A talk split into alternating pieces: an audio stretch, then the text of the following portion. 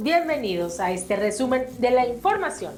más importante que encontrarás en las ediciones impresa y digital del Sol del Centro. Previendo un posible repunte de contagios por COVID-19 en Aguascalientes, el gobernador del estado, Martín Orozco Sandoval, anunció una serie de acciones para continuar haciendo frente a la pandemia, entre las que destaca extremar la vigilancia de actividades sociales y retomar campañas de sanitización. Durante las últimas semanas, el estado de Aguascalientes registra un nuevo incremento en la positividad de contagios por coronavirus COVID-19, mismo que sin embargo aún es menor a las peores temporadas que hemos registrado, reconoció el secretario de Salud Estatal Miguel Ángel Pisa Jiménez. Para fortalecer el vínculo de colaboración entre el municipio de Aguascalientes y la ciudadanía y elevar la calidad de vida con servicios públicos eficientes y funcionales, el municipio de Aguascalientes pone en marcha la campaña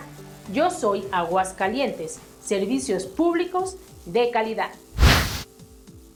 La senadora Marta Márquez Alvarado denunció la ilegalidad en la aprobación del dictamen que busca eliminar 109 fideicomisos, pues dijo, se sesionó lo oscurito fuera del Senado, violando la ley y sin escuchar a grupos de manifestantes que se encontraban a las afueras del Senado. En información policiaca, se consuma otro feminicidio en la entidad. El cuerpo de la víctima fue encontrado en un predio ubicado en el fraccionamiento Villa Natura, donde se le vio discutir con otra persona, quien con un objeto contundente, un arma blanca y con estrangulación le quitó la vida a una mujer de entre 30 y 35 años de edad.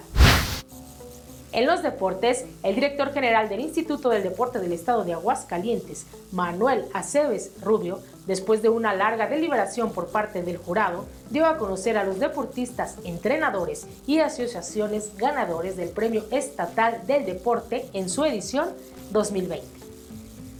Síganos en nuestras redes sociales y para conocer el detalle de esta y mucha más información, no olviden adquirir las ediciones impresa y digital del Sol del Centro.